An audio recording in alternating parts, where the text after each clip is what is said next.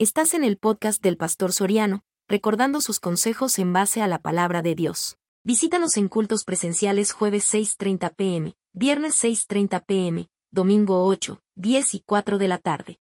Tratando de aplicar siempre en lo que Jesús se apoyó en el Antiguo Testamento, perdón, en el Nuevo Testamento, en la agricultura.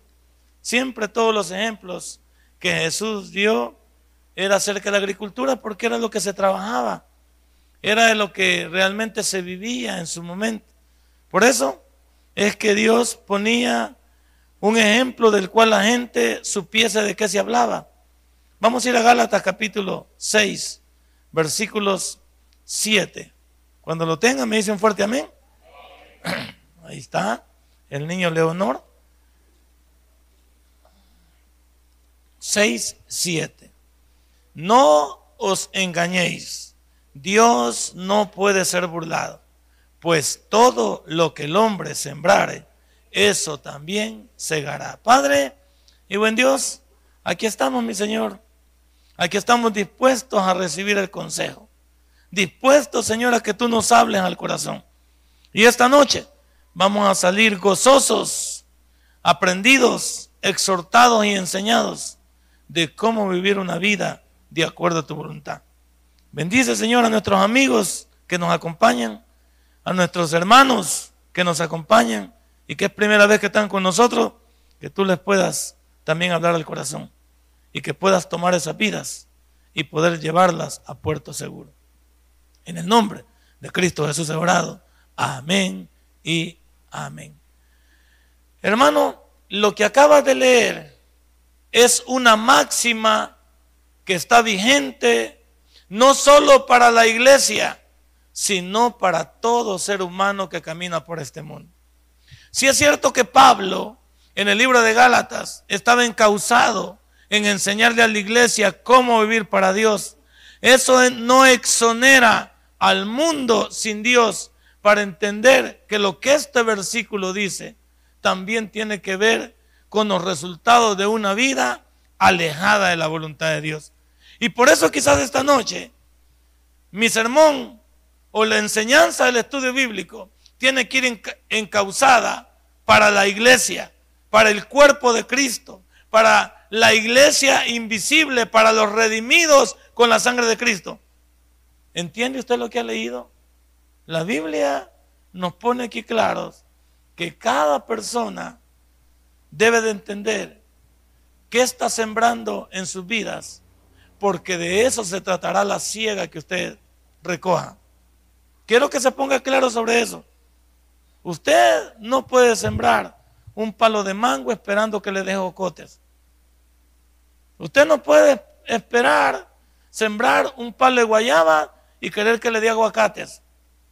Usted desde el momento que procede a llevar a cabo una siembra, usted de antemano sabe los resultados en el corto o largo plazo. Y sabe qué es lo que usted realmente va a cosechar y no nos hagamos los bobitos. Y ese es el problema de la iglesia hoy en día, en el siglo XXI. Que nosotros realmente queremos engañarnos a nosotros mismos porque ahí dice la Biblia que Dios no puede ser burlado. Entonces no, no tratemos de tomarle el pelo a Dios porque nunca lo lograremos. Nosotros mismos estamos tratando de engañar en primer lugar a los demás y decirnos a nosotros mismos la negativa de que no pasará nada. ¿Cómo que no pasará nada? Yo debo de entender que si, que si yo soy infiel con mi matrimonio, no voy no voy a cosechar cosas buenas. Porque, mi, porque puede ser que mi infidelidad esté a salvo un par de meses. Quizás dure hasta años mi infidelidad. Pero cuando venga a ser descubierto, en los problemas que se van a armar sobre esa infidelidad van a ser grandes. Primero, ¿cómo se va a poner el cónyuge al que hemos, al que hemos engañado? ¿Cómo, cómo, crees que se pone una persona cuando es engañada? ¿Crees que se pone contenta? ¿Crees que te va a dar de aplausos? E inmediatamente esa relación está en una cuerda floja para decirte, vete de la casa. Vete de la casa, no eres digno. No eres digno de ni siquiera de ni de mi perdón. Has traicionado mi confianza. Tanto tiempo juntos y yo pensé que era la persona que te hacía feliz. Quite todo eso. Y luego, bueno, ese es por el lado privado. Imagínate los hijos. Papá, yo nunca pensé que tú fueras desleal para con mi mamá. Qué barbaridad, yo te tenía en un pedestal. Yo me quería parecer a ti. Quería ser como tú. Pero realmente me has decepcionado. Y, y tu hijo te va a decir, ¿cómo vas a ser capaz de ahora en adelante de darme un consejo? ¿Cómo vas a ser capaz de disciplinarme? ¿Cómo vas a ser capaz de llamarme la atención si no eres nada? Es que se le viene, la autoestima se le viene a uno abajo. ahora, vamos por partes. Ya vimos el cónyuge, ya me los digo. ¿Y la, sociedad, los vecinos. Puña, yo no pensé que don Nelson saliera con eso. Tan alentado que se miraba el viejo y qué viejo más pícaro. Es que todos lo teníamos aquí por cuerdo este señor y decíamos, don Nelson, oye, semejante viejo y te dan la gran mala palabra que te mientan, va. ¿Cuánta? La gente queda decepcionada en tu trabajo. ¿O crees que algunos que nos dan garabato, crees que lo hacen? En el fondo nos critican. Por detrás dicen que somos peor que cualquier cosa. Es que tú debes de entender que cada una de las cosas que llevamos a cabo tendrán un resultado. Y ese resultado puede ser de dos formas. Dígamelo.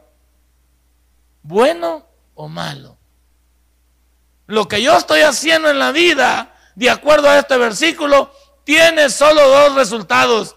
Uno bueno y uno malo. Tú escoges cuál. Tú escoges cuál es el que va a tener. Y no te me hagas el de los panes echándole la culpa a nadie. Que yo no, no lo pensé, que yo no... No, esas son patadas de ahogado. Todos cuando nos metemos en un lío sabemos lo que hacemos, sí o no. Sí, por eso somos seres pensantes. Somos seres con voluntad propia. Somos seres que sabemos, uno cuando va a hacer algo, ya sabe si es malo o es bueno. No se me haga el tontito ni la tontita. Todos aquí cuando vamos a hacer algo, ya sabemos si es bueno o es malo, o no lo sabemos. Claro que sí. Lo que pasa es que sabe que decimos, me vale. No soy el único. Si fulano también lo hace, si me engano también, si yo conozco a otro, comenzamos a descargar en otros la responsabilidad que me corresponde a mí. Y sabes que eso se llama cobardía, porque ni siquiera puedes asumir tus propias responsabilidades. Cuando uno no es capaz de reconocer que se equivocó, es un cobarde. Porque uno no echa la culpa a fulano, a mengano, al gobierno, a la sociedad, a, a mi amigo. No, no, no.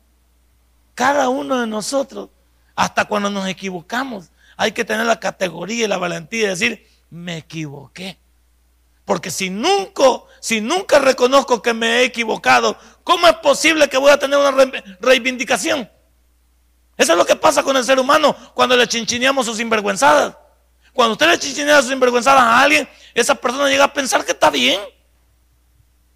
algunos, me perdona usted, y eso solo es una percepción propia de este pastor, lo digo con mucha sinceridad, algunos creen que Dios está de acuerdo con un sinvergüenzada. Eso, eso es lo más irónico para mí.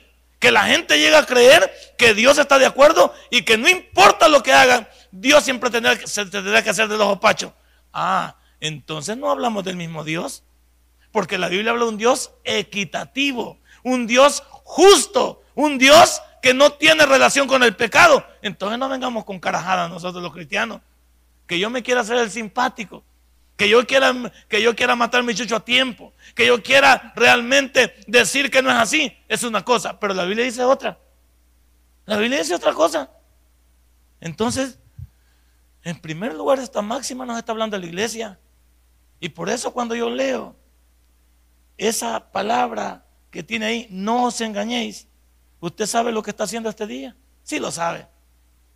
Vaya, yo voy a decir, nosotros sabemos que ha pasado lunes, martes, miércoles y estamos en jueves. En cuatro días ya sabemos lo que hemos hecho. Ya algunos hemos andado de sinvergüencitas ya en estos cuatro días.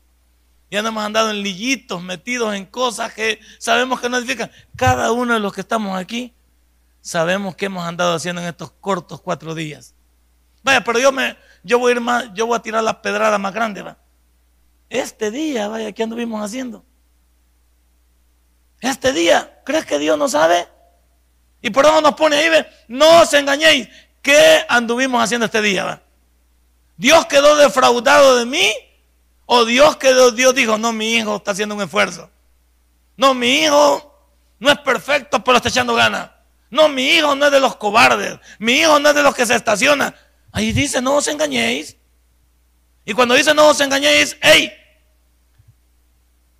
al que no puedes engañar, así la neta, es a ti y a Dios.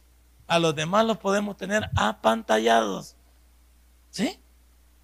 A los demás, usted puede decir que yo, el pastor, está el que está más cerca de Dios, dice usted. El pastor solo pasa orando, leyendo la Biblia, de verdad. ¿Usted cree que será lo mismo que Dios piensa de mí? Y no es que yo me esté defraudando también. Yo, yo también sé cómo he andado. Pero pienso por lo que usted dice, va. Cuando usted ve a un pastor que dice, pues usted ve una, una imagen de un hombre consagrado a Dios. Y la pregunta es, ¿de verdad? Un hombre que estuvo de rodillas cinco horas. Salía fuego donde estaba él. Y la Biblia casi agarra fuego cuando la leía. Y todas las personas que lo veían a su paso iban cayendo como muertos. Porque no podían resistir el poder del pastor. ¿De verdad? Y eso, porque la gente, y te voy a decir una cosa, ¿cuál es el problema? La gente nos idealiza. Nos idealiza como pastores. Y me estoy poniendo como ejemplo para que vean lo que somos nosotros. Ahora yo digo, los pastores estamos comprometidos en primer lugar a entender esta palabra que estamos predicando. Porque si la palabra que estamos predicando no la podemos entender nosotros, ¿cómo benditos podemos esperar que lo entiendan los demás si yo no lo he podido entender? ¿Cómo benditos puedo esperar yo que la gente viva lo que yo no vivo? ¿Cómo bendito le puedo pedir al pueblo que haga lo que yo no hago? No tiene ninguna relación. Pero déjame a mí y ahora ponte tú en tu familia como esposo, ¿va? ¿Cómo le puedes pedir a tu esposa algo que tú no haces? ¿Cómo le puedes pedir a tus hijos que hagan algo que tú no haces? Tu esposa, ¿cómo le puedes pedir a tu hija que respete a su papá si tú no lo respetas? Si tú no eres capaz de someterte a la voluntad de ese hombre bajo la voluntad de Dios, no hablamos de capataz, no hablamos de líderes sin orden. ¿Qué, ¿Qué, estamos hablando esta noche? No os engañéis. Estamos hablando de la iglesia. Y luego la palabra siguiente. Dios no puede ser burlado. Quitémonos de la cabeza que Dios es tuerto, que Dios es ciego. Dios ha estado pendiente hoy de nuestra vida al centavo. ¿Por qué crees que cuando venimos a la iglesia lo primero que tenemos que hacer es pedir perdón? Porque tenemos que ponernos a cuentas con Él. Si este día en algo fracasamos, un mal pensamiento, una ira desordenada, una amargura que rehabilitamos, eh, una envidia que se alborotó, con la lengua castigamos a alguien, lo pusimos en mal, pusimos de cabeza un hogar, pusimos en mal una familia, alguien perdió. ¿Cuántas cosas pudieron pasar este día? Que por eso venimos a la iglesia y lo primero que vamos a comenzar, Señor, perdóname porque la regué. Y tú sabes que la regué, Señor. Bueno, pero yo no debo esperar venir al culto para ponerme a cuentas con Dios, ¿o sí? Desde el momento que me equivoqué, ahí mismo le digo, Señor, qué regada va, Señor. Y qué regada porque tú lo conoces. Señor, la verdad me siento avergonzado. No es como otros que se sienten orgullosos de su pecado. Señor, qué regada. Y tu Espíritu Santo hablándome. Y yo ignorando esa voz. Tu Espíritu Santo defraudado. Lo he contristado este día porque no viví como tú me pides que viva. El proverbio número 10 de este día nos comenzó diciendo que Dios nos hablaba como hijos sabios. Y decía el, proverbio en la segunda parte del versículo número 1, y el hijo necio es tristeza de su madre. ¿Tú piensas que Dios se agrada de toda nuestra rebeldía? Si los que perdemos somos nosotros, no pierden, no pierde Dios, o Dios pierde algo. Y lo mismo le digo yo a mis hijos también cuando hablamos con ellos. Hey, ya no te preocupes por este viejo, que ya tiene 54 años. Preocupate por vos. Este que apenas tiene 16 y se la lleva de bravo y bayunco. Preocupate por tu vida, por todo lo que vas a tener por delante, porque vas a tener que echarle ganas, vas a tener el mundo a tus pies, puedes ser un hombre, un hombre próspero, un hombre que tenga lo que busca, su sueño. Pero no te olvides de Dios. Ella no te preocupes por mí. Y vos cuando te pones bravo conmigo, y yo digo, ay, que te ponga bravo conmigo. Algunos dicen, estoy enojado con mi papá. Y yo casi tiemblo. Y yo, ¿por qué? Estoy enojado con mi papá, como... Y yo a veces le digo a mi familia, y le digo especialmente a una que la lleva de abogado, le digo yo, vaya, vos te vas a enojar conmigo, ¿y yo qué pierdo? Si vos no me hablas a mí, y yo, si vos no me querés hablar a mí, pues yo no te voy a andar rogando, porque yo soy tu papá. Yo no te voy a rogar. No me querés hablar, que te caigo mal, que soy tu verdugo. Bueno, así lo ves ahorita. Pero yo no voy a perder la mía, la mía. Yo no me voy a mirar delante de ti. Yo quiero corregir tu vida porque quiero lo mejor para ti. Si eso a ti te parece mal, lo siento mucho como padre, le he regado. Pero yo no, no voy a dar mi brazo a torcer porque lo que estoy haciendo no es buscando mi bendición, estoy buscando tu bendición. Entonces Dios dice lo mismo. Dios está, Él está a la diestra del Padre Jesucristo, a quien le pertenecemos. Y cuando yo digo, algunos nos atrevemos a decir, yo estoy enojado con Dios. Ah, vaya. Imagínate tú enojado de Dios. Imagínate tú enemigo de Dios. Y Dios dice, ¿y yo qué pierdo? Semejantes, ¿qué dice? Rebeldes. Semejantes bayuncos. Porque no somos. ¿Cómo nos podemos enojar con Dios? Es como que usted diga que se enoja con su jefe. ¿Cómo se puede enojar con su jefe? Así se llama la cata el viejo. ¿Qué puede enojarse con su jefe usted? Siempre tiene que llevarle, como dicen, que sea, debe llevarle usted la cristiana, pues. Su saludo, su respeto, aunque no se lo merezca. Pero su deber es llevarle en paz con su jefe. Y que lo quiere quitar, y que lo quiere mover, y que lo quiere indemnizar, y que él quiere. Ay, déjelo. Ay, déjelo. Usted no. ¿Por qué? Porque usted va a agilizar su, su partida. Usted deje que el del paso. Usted deje que él dice y que él trata de abatirlo. Él trata de ganarle la moral. Pues usted se va a comportar de otra manera y dice, mira, este loco, que este no la pantalla, dice. Que este que lo estoy salvequeando y como que a, una piedra le hablo. Este no, ni se enoja, dice. Como es el Señor que nos enseñaba el pastor, para que dice que, iban a, que iban a, iban a ver de sus avionetas y estaba preparándose, ya tenía cargado de combustible. Y llegaba y le dice, ¿y no te ha pagado el jefe? No, tiene días de no pagarme. Pero yo estoy contento igual. No me importa. Porque yo siempre de todos modos voy a comer. De todos modos voy a salir adelante. Ya va a venir con mi pisto. Ya va a venir. Sí, es que nosotros tenemos de buscar la manera de ser diferentes. La gente va a querer que tú, tú actúes de otra manera. No podemos actuar de otra manera. Porque somos hijos de Dios. Entonces el versículo nos ha hablado a la iglesia. Pero también le ha hablado al ser humano. A todo ser humano que no conoce a Jesús, más les valdría arrepentirse porque se enfrentarán al juicio del gran trono blanco, donde sabrán por qué su próxima eternidad la pasarán en el infierno.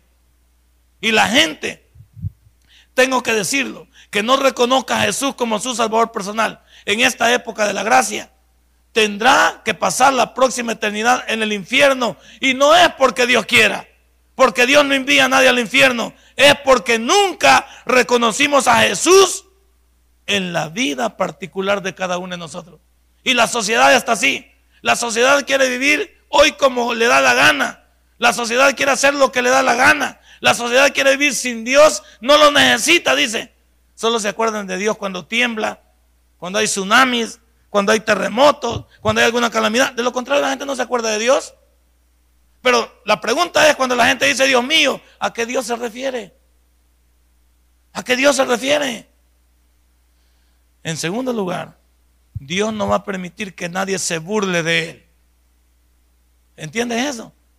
Para aquellos que creen, y, yo tengo que decirlo una vez más, las personas vamos a pagar las que hacemos aquí en esta vida. Porque si alguien se va de aquí debiendo, significa que Dios no es Dios.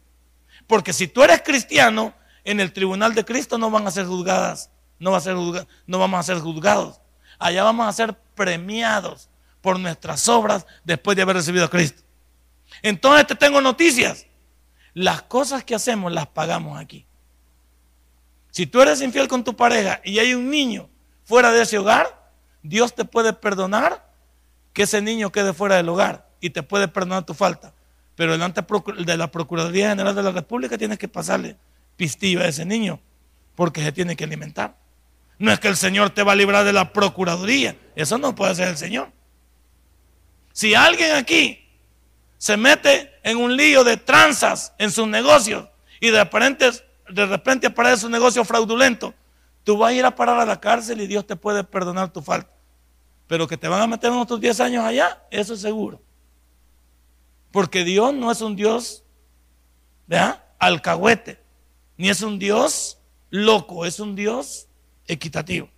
Entonces vamos a entendernos muy bien. Dios no puede ser burlado significa que lo que hagamos aquí, aquí lo pagamos. Y permítame decir, algunos hasta con una cuarta más. Y ahí es donde nos ponemos a llorar, que el Señor, y que no sé qué, y nos olvidamos de todo lo que, de todo el lastre que hemos hecho. ¿O cree usted? ¿Por qué cree que hay veces, hay veces la gente dice, va, cuando esa gente que está, que, que, está, ¿cómo se llama?, agonizando, dice, ¿y por qué no muere de viejo? Porque le falta algo todavía que entregar. Porque hay algunos que no han entregado todo lo que, lo que deben de, entregar. ¿Quién le ha dicho a usted que de este mundo alguien se va a ir burlándose de Dios? Y no, y no apliquemos a la misericordia porque la misericordia es diferente. Misericordia significa, yo quiero la misericordia de Dios, pero cuando yo también pongo de mi parte para que Dios tenga esa misericordia. No significa que Dios bendice a los sinvergüenzas, porque hay veces hasta así hemos creído. Que Dios bendiga sin vergüenza. Momento.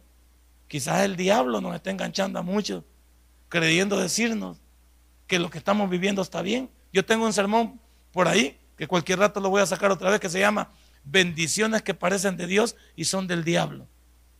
Porque al diablo le interesa también tenernos dormidos. A mí un señor me dijo hace muchos años, creo que en el 2005 me dijo eso, no, 2004 me lo dijo más o menos sentado en la cafetería del Tabernáculo Central. Me dijo estas palabras. Yo como siempre soy una persona oidora, pero la verdad es que este se pasó de la raya. Estábamos hablando y me dijo, mire, me dijo, yo le agradezco a mi Dios, me dice, por cómo me tiene. Tengo mis negocios en Honduras, tengo mis negocios aquí, mire la camioneta que tengo allí, mire mi reloj, y aquí donde me ve yo tengo tres mujeres, tengo esto y lo otro, y por eso yo siento que Dios me quiere. Y entonces yo como no, yo no tengo pelos en la lengua, le dije, usted es un sinvergüenza, le dije. Está pensando que Dios está de acuerdo con su sinvergüenzada y le tengo noticias. Quien se lo está enganchando es el diablo para hacerle creer que lo que usted está haciendo está bien y usted en su mismo interior sabe que está mal. O usted no sabe que tener más de una mujer es pecado. No me diga eso. Pseudo hermano, le dije yo todavía. Pseudo hermano, porque no sé si, si era hermano. Y me dijo, es que usted se la lleva de cuadrado. Pues dígale a la Biblia si, si eso es ser cuadrado, le dije yo. Dígale a la Biblia si es ser cuadrado, si ser infiel a la familia es ser cuadrado. Dígaselo. Y algunas personas así pensamos, que andamos en nuestras marrullerías, en nuestras sinvergüenzadas, y como no nos pasa nada, decimos, bingo, mi Señor me quiere. Hasta Él me las trae. Él me las pone. Él me ayuda. No, por favor, no metamos al Señor en eso. No metamos al Señor en cosas que la Biblia dice que el pecado nos aleja, entonces no nos acerca. Entonces entre más, entre más chuco estoy yo, Dios está más contento de que me va a limpiar. No inventemos, no inventemos, por favor. La Biblia dice que Dios no puede ser burlado, significa no nos tomemos el pelo nosotros mismos y entendamos que lo que estamos haciendo aquí, nadie se va a ir riendo de Dios. Aquí las pagamos todas. Aquí nos hacen la cuenta y el Señor lo que te puede quitar es el IVA. El IVA te puede quitar. Tal vez el pago a cuenta, el 1.25, el 3% para los comerciales de comida, el que, el, si te querés, el 75% para otro. Pero que Dios te, va a pasar la factura, te la va a pasar. Que Dios, las consecuencias, me las soplo. Porque las consecuencias son producto de malas decisiones. Las consecuencias, bienvenidas sean. ¿Usted cree que yo soy un pastor? Que dejé mi lastre en el mundo. Y hay cosas que todavía las estoy pagando de aquel mundo de allá para acá. No crea que me he librado. Y lo que le estoy predicando, se lo predico con conocimiento de causa. Hay cosas que nunca las podrá ver. Dios me perdonó, me hizo un tremendo siervo, me, ha llevado por los naranjos, me llevó por la futura, me ha traído aquí, pasé por la central. Pero traigo mi, traigo mi carguita por ahí. Ando con mi, con mi carguita por ahí que me recuerda de dónde me sacó Dios. Y que si me descuido puedo caer tan bajo como caí en el mundo. Y bendito sea Dios que mi familia, Dios me permitió recuperarla ¿Qué haría yo con un segundo matrimonio? No sé si sería lo mismo, el mismo pegue que tuviéramos en el Evangelio, pero tener la misma por lo menos es saber que, que con esa es la que Dios me conoció. Pues. ¿Cuántos en esta noche debemos de saber lo mismo? No nos engañemos. Dios no puede ser burlado. Y todo lo que estamos haciendo, Dios no es ciego, no es sordo, ni es mudo. Dios ve mejor que nosotros. Dios escucha mejor que nosotros. Y Dios habla mejor que nosotros. Por favor, los que estamos llevando una vida de desmadre, compongámonos, hombre. Y le digo, no le digo compóngase. ¿Cómo le estoy diciendo? Compongámonos, le digo. Y me incluyo. Porque los predicadores hoy en día, el mensaje es excluyente. Se quieren excluir ellos. Y el mensaje del Señor es incluyente. Vamos todos en el mismo. ¿O usted cree que yo también no voy en, en la misma barquita? Claro que sí. Yo también estoy en el mismo mundo. Yo también me, me muevo en ese mismo mundo. Por lo tanto, todos debemos de tener cuidado.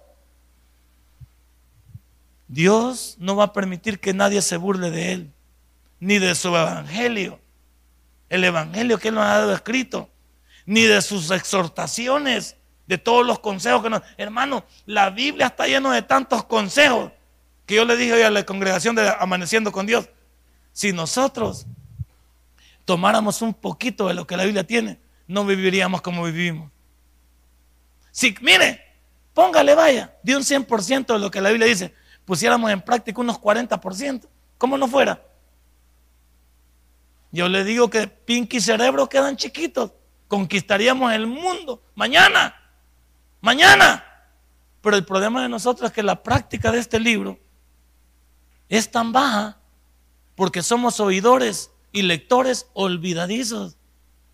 ¿A quién no nos gusta leer la Biblia? El Salmo 23, el Salmo 91, Josué 1.9, Josué 1.5, Josué 1.7, Mateo 6.33, Filipenses 4.3. Sí, y a la hora de vivirlo, muy bonitos los versículos, muy lindos los versículos.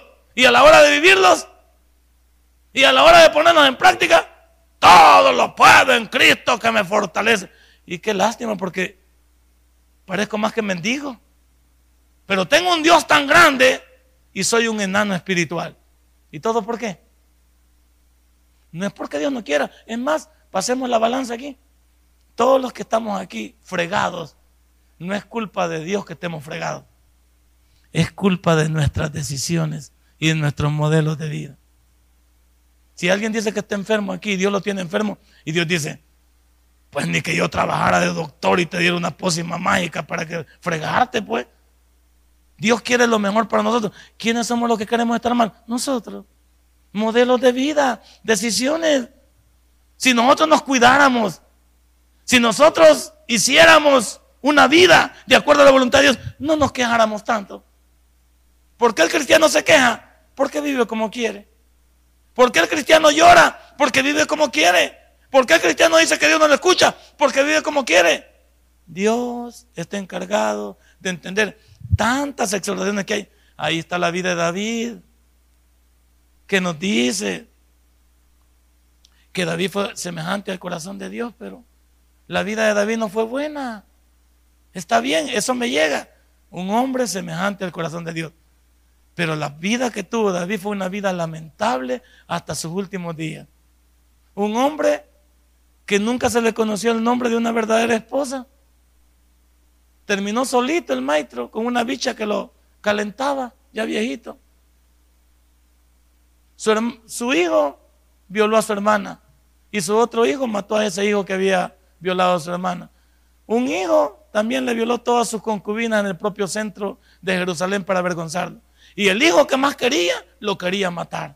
y lo anduvo persiguiendo para matarlo. ¿Qué vida más caótica la de David? La vida de David, si quieres saberlo, fue de una familia disfuncional. Una, una, la, la familia de David fue una familia de lástima, de tira cómica.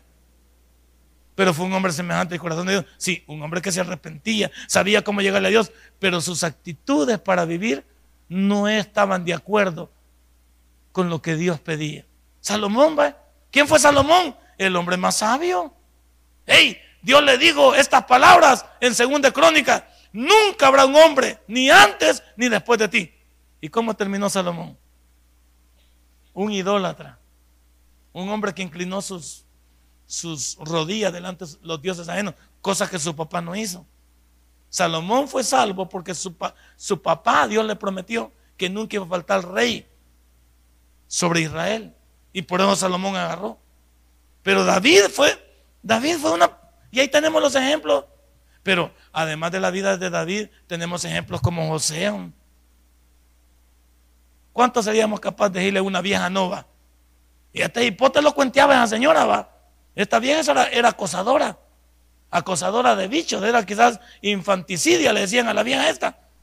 Todos los días cuenteaba al pobre José. Ey, hermano, si a mí me hubiera cuenteado, ¿cree que me hubiera corrido? Yo hubiera dicho, Señor, hágase tu voluntad. Porque yo qué voy a hacer, Señor. No es que el pecado yo lo ando buscando. Esta vieja se convierte en mi violadora. Porque este bicho fue a parar a la cárcel por ser un no violador, fíjate. Este bicho, mire qué carácter. Hasta le dejó sus, sus ropas a esa señora. La señora lo alcanzó a agarrar y dijo, no te me vas. Y el bicho le dejó su ropa. Usted hubiera salido corriendo. ¿Cuántos hermanos hubieran salido corriendo? Ni Tomasito, ya vio, va. Que yo pensé que Tomasito iba a levantar la mano. Es que nadie está supuesto a hacer lo que José hizo. Fue a parar a la cárcel 13 años por no ser violador. Yo por lo menos hubiera dicho, yo me voy, pero me violé esa vieja. Así hubiera dicho cualquier pero va. Pero este bicho fue a parar la cárcel por ser un violador. Y, usted dice, ¿cómo le hubieran dicho, cómo, le hubieran dicho a sus amigos? Qué pamado sos popa. No es que la vieja estaba buena. Eh, vos que seas un bruto, va. O sos piña. Ahí le hubieran dicho, va. O, sos hermano de. No, yo ni iba a decir. ¿Qué sos vos? Lo hubieran acusado, va. Lo hubieran denigrado al bicho. Porque eso es lo que hace el mundo normal, va. Cuando alguien le dice algo a uno, uno, uno no se puede negar porque la mujer le pone el cascabel al gato. Las mujeres para, saben cómo hacernos pedazos a los hombres, dicen. La primera que nos dicen es, así te tiene tu mujer, ¿verdad? Por eso no tenés, no tenés valor, ¿verdad? Así te tiene tu mujer, mira. Y ahí le tocan el ego a uno, ¿verdad? Y dice, para decir, mi mujer no me manda a mí. Ya te voy a demostrar, desgraciada. Y mi mujer no me manda a mí. Es la primera que te dicen. O la otra te dicen, o sos piñata vos. ¿No que sos vos? ¿Sos hombre o no sos hombre? Demostrámelo, porque no te vayan a tocar el ego, porque te vas al otro extremo. Pero José fue un hombre diferente. Desde que lo vendieron, desde lo que pusieron una cisterna, lo pusieron donde iba, la vida de José prosperaba. Hasta llegó a ser el segundo de otro hombre, Daniel va. Daniel llegó al palacio y le ofrecieron, hey, para los que somos bolos, ¿qué tal que nos ofrecieron unas copitas ahí del mejor vino? Nos llevaron como un cipote afamado ahí. Dijeron, aquí te vamos a alimentar bien. Aquí hay muchachonas. Aquí hay de todo. No te preocupes. Y le pusieron todo en bandeja a Daniel. Y Daniel dice en el versículo 8, capítulo 1, dice, y propuso Daniel no contaminarse.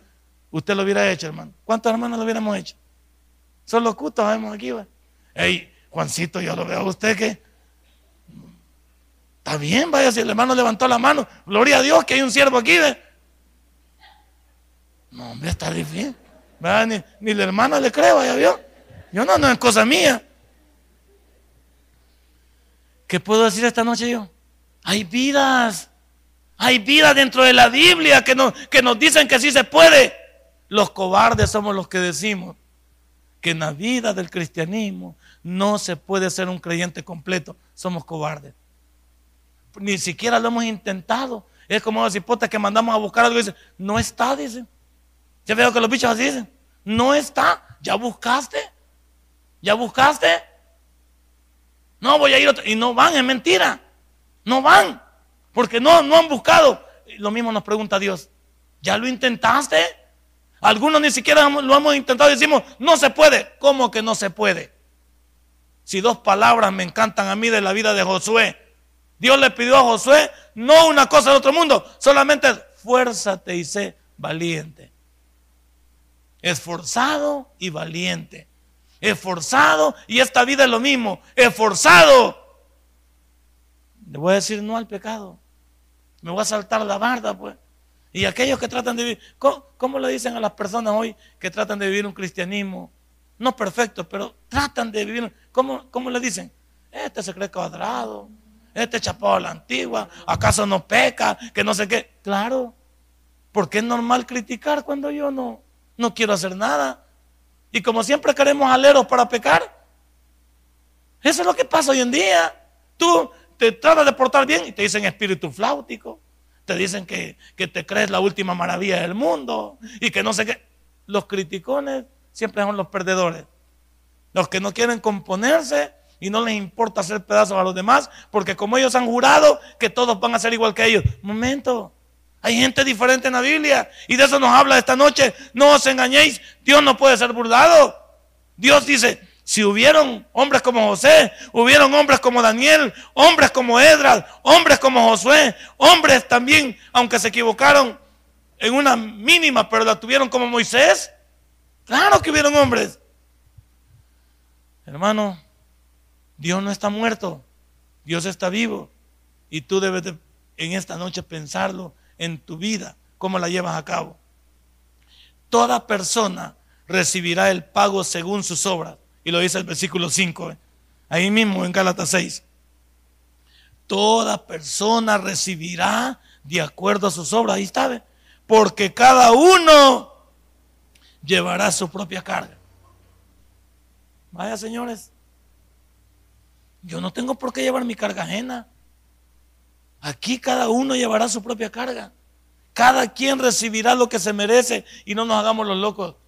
Cada quien sabe lo que está sembrando en el contexto de andar en el Espíritu, en la manera práctica hay dos verdades en este versículo. La primera es, Dios no puede ser burlado. Significa, Dios ve todo lo que hay en el corazón y ningún hombre puede vanagloriarse delante de Dios que lo ha engañado. Como Dios conoce este corazón, hay algunos que podrán actarse y decir, yo me enganché a Dios. No, nadie puede decir eso. Y por eso digo que algunos deberíamos estar avergonzados. Decir, el Señor, olvídese de que, que me vio el pastor, que me vio mi mujer. Hey, lo primero es, me vio Dios, pues. Me vio mi creador, me vio mi salvador. Despreocúpese de los demás. Dios está en control y dice, te la llevas de sinvergüenza, va. Nadie te está viendo, pero aquí estoy yo, desgraciado. Aquí estoy yo, dice el Señor. A mí no me tenés tomado el pelo. Yo sé en lo que andas metido porque yo estoy dentro de tu corazón. Y como algunas veces fuimos enseñados, aquí nadie entra, pero Dios sí. Aquí nadie entra, pero Dios sí. Él conoce las intenciones de aquí y las intenciones de aquí. Aquí llevamos un montón de cosas que no las hemos compartido con nadie. Ahí está metido Dios. Y aquí tenemos cosas que nunca las hemos sacado y nunca las hemos revelado. Ahí está Dios. Pero es los hombres, nos queremos hacer los simpáticos.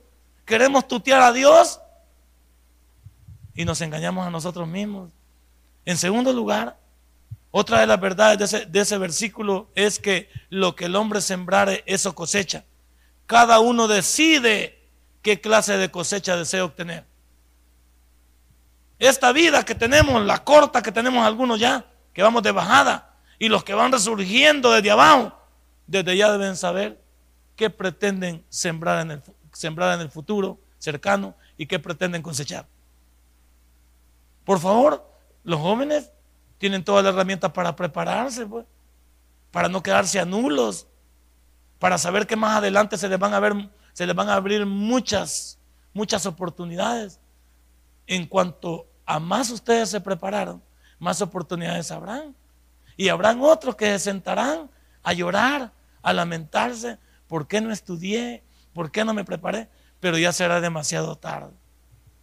Ya será demasiado tarde. ¿Por qué? Porque la vida se te fue. Se te fueron las oportunidades y comienzas a echarle la culpa al gobierno que no hay oportunidades, comienzas a echarle la culpa a la sociedad. momento. Uno es el arquitecto de su propio futuro. Y Dios, ni Dios tiene que ver nada.